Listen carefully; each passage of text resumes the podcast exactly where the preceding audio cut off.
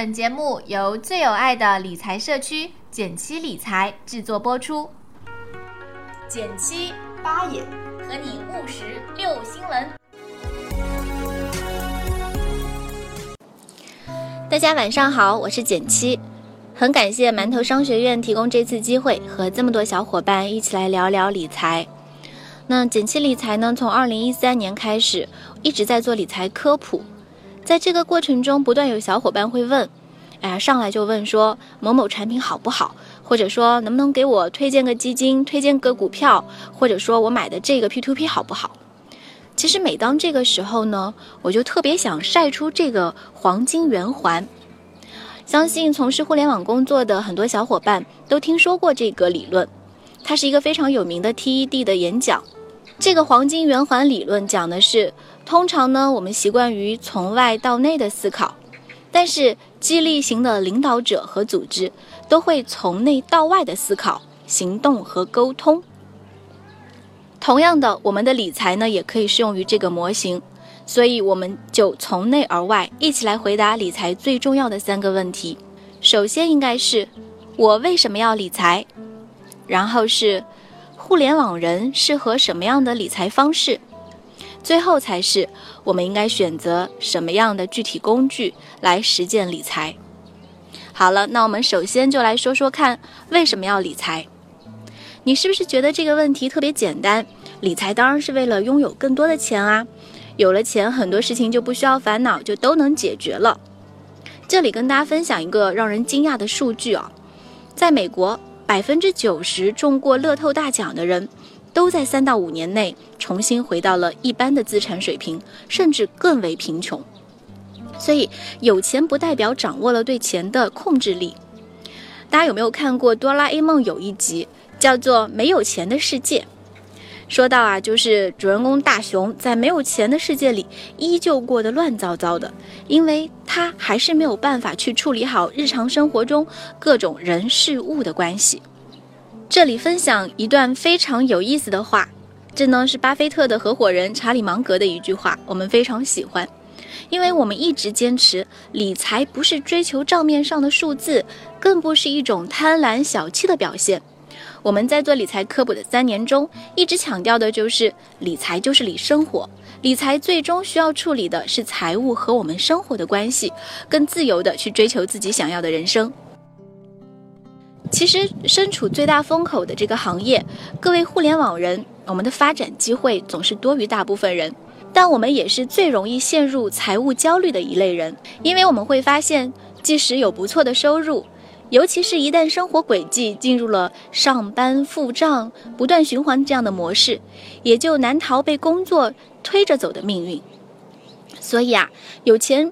不仅仅是拥有很多很多的钱，而且是对人生拥有的掌控和选择权的人。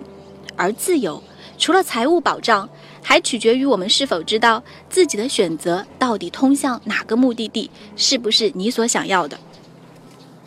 理论上的财务自由可以通过屏幕上的这个计算方法获得。当我们的被动收入覆盖全部支出，我们就获得了财务自由。简单说明，被动收入呢？是指你不需要投入时间和精力就能获得的收入，比如说房租啊、呃投资的收益啊、利息，还有版税收入等等。而真正的财务自由，除了通过理财技能实现钱生钱，更重要的是物质欲望和人生追求的平衡。说到这里，我们要再次回答最初的这个问题：我们到底为什么要理财？理财同样需要明确的目标。真正开启我们个性化的定制理财方案，这个就是第一个要解决的问题。那大家一定都听说过 SMART 这个经典原则，一个合理的理财目标也同样必须要包括这五个要素。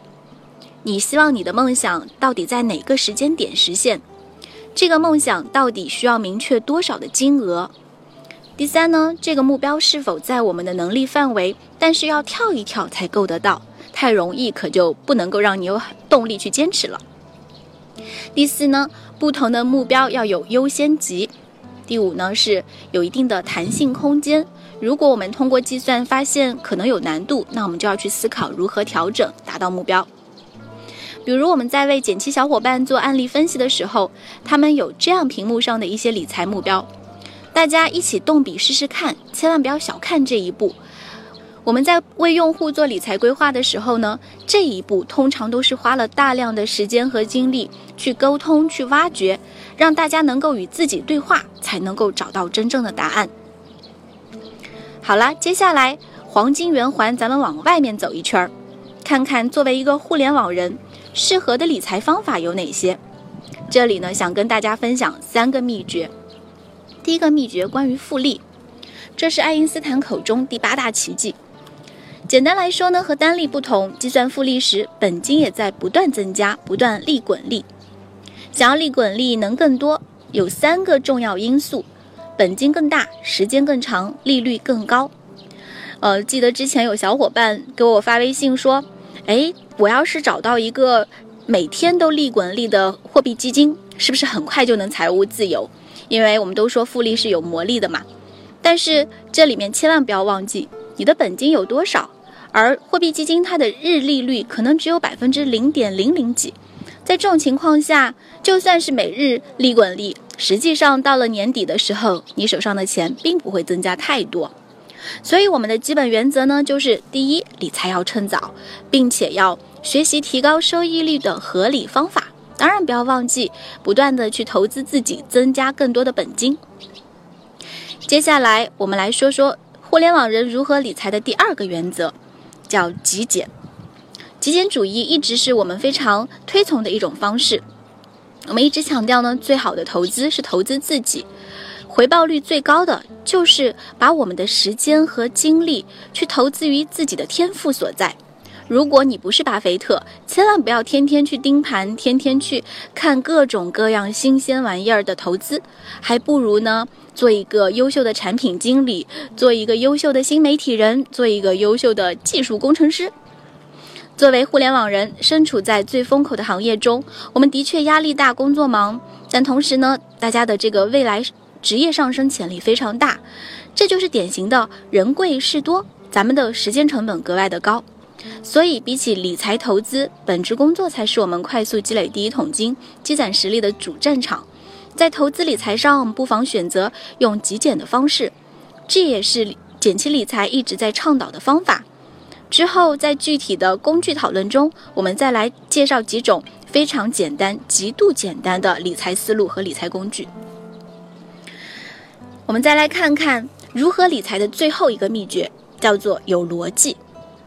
当我们建立了自己的逻辑框架体系，就好像开发之前有一个产品经理帮你梳理清楚需求。首先，理财包含了开源节流、投资这三个部分，缺一不可。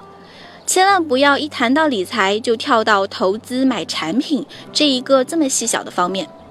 相对于比较容易理解的开源节流，投资大家可能会相对有点迷茫。不过大家应该都听说过。鸡蛋不要放在一个篮子里，说的就是投资最重要的一个原理——资产配置。在资产配置方面呢，首先我们要选择用什么篮子装鸡蛋，这个答案是因人而异的，而且要关注经济周期的变化。什么叫因人而异呢？就是跟你的风险偏好、你的风险承受能力有关。比如说，你的上司如果是，呃，有房有贷，和你作为一个。无房无贷的小伙伴，这个两个相比，风险承受能力就会有所不同，而且要关注经济周期的变化。这一点呢，我们可以看看美林投资时钟。那么具体到篮子里放哪些投资品呢？目前我们普通大众能够接触的投资品，实现资产的保值增值，最主要的渠道呢是三个，一个叫做股权，一个叫做债权，一个叫做商品。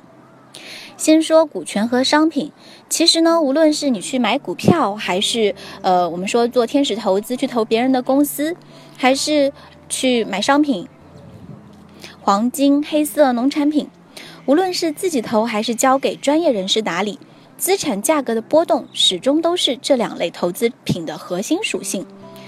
要想真正做好，没有足够的知识或者技能，甚至说你后续去投入时间、精力、关注。没有能够做到以上这些呢，肯定是不行的。所以这两大品类是知识密集型的领域，需要大量的学习还有经验的积累。往往不太符合我们前面讲的互联网人需要的极简投资原则。在一个自己不熟悉的投资领域压重注是非常危险的。再说说债券，由于这块呢涉及的面比较广，投资者也比较多，所以咱们多说两句。无论是面向普通老百姓的国债、银行理财、债券型基金、万能险、P2P 等等，还是一些高端的定增产品、地产信托等等。这些不同产品背后最基础的逻辑，就是最古老的欠债还钱，天经地义。所以呢，无论分析说明哪个类型的理财产品，我们都可以从风险、收益和流动性，也就是期限的角度去分析评估。